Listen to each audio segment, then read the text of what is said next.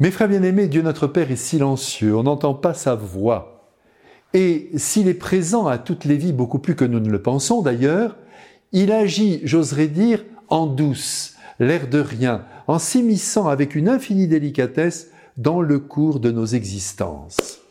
Heureusement qu'il a un Fils qui répond au nom de Verbe de Dieu. C'est dire que ce Fils va parler. Et en effet, il a parlé au monde pendant 30 ans par l'exemple de sa vie et pendant 3 ans en utilisant le langage humain.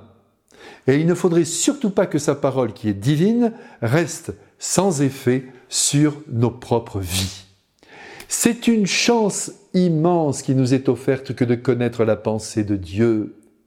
Un jour, le Christ s'est écrié Je ne suis pas venu abolir la loi, mais la parfaire. Comment? En en précisant l'esprit.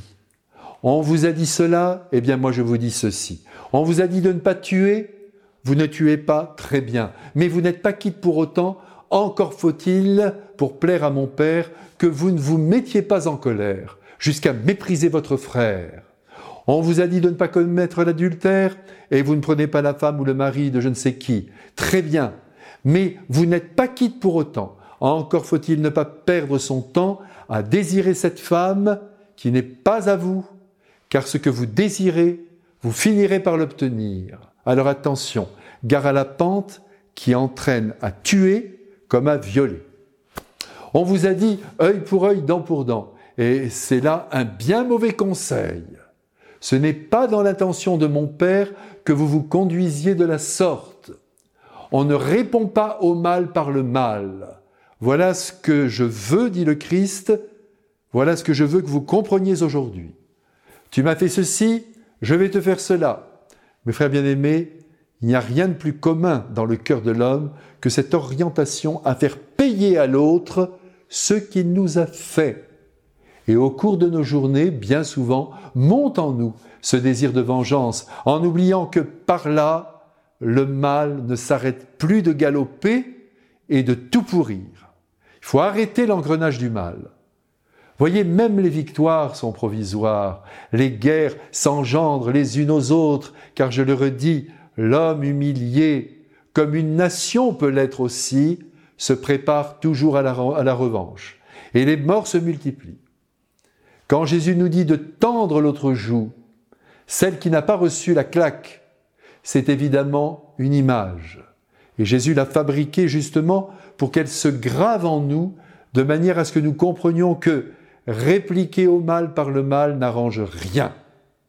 Alors vous allez me dire sans doute, bon alors, Jésus veut qu'on se laisse faire, qu'on se laisse dominer par tous les méchants de la terre. Ce n'est pas ainsi qu'il faut voir les choses.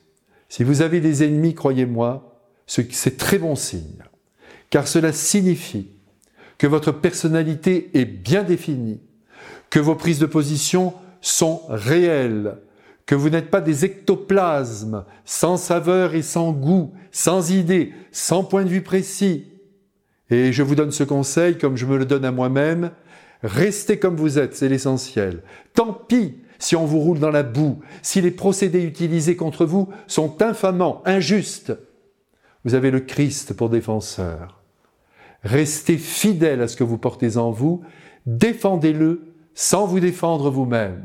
Voilà toute la difficulté. De toute façon, vous défendre serait inutile. Maintenant, si quelqu'un de vos amis est attaqué, alors là, écoutez-moi bien, vous devez monter au créneau et le défendre, mais toujours en essayant de rester non violent, sans frapper, sans humilier, sans ressembler à son attaquant. Restez bon.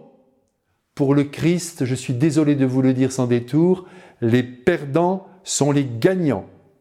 Les méchants au service de la haine sont les plus malheureux des hommes il donne l'impression de gagner, c'est entendu, mais la partie se terminera mal. Alors, œil pour œil, dent pour dent, laissez tomber tout ça. Et ne songez qu'à répondre au mal par l'amour, qui parfois porte aussi le nom de silence. Que Dieu notre Père, le grand silencieux, nous bénisse tous. Amen.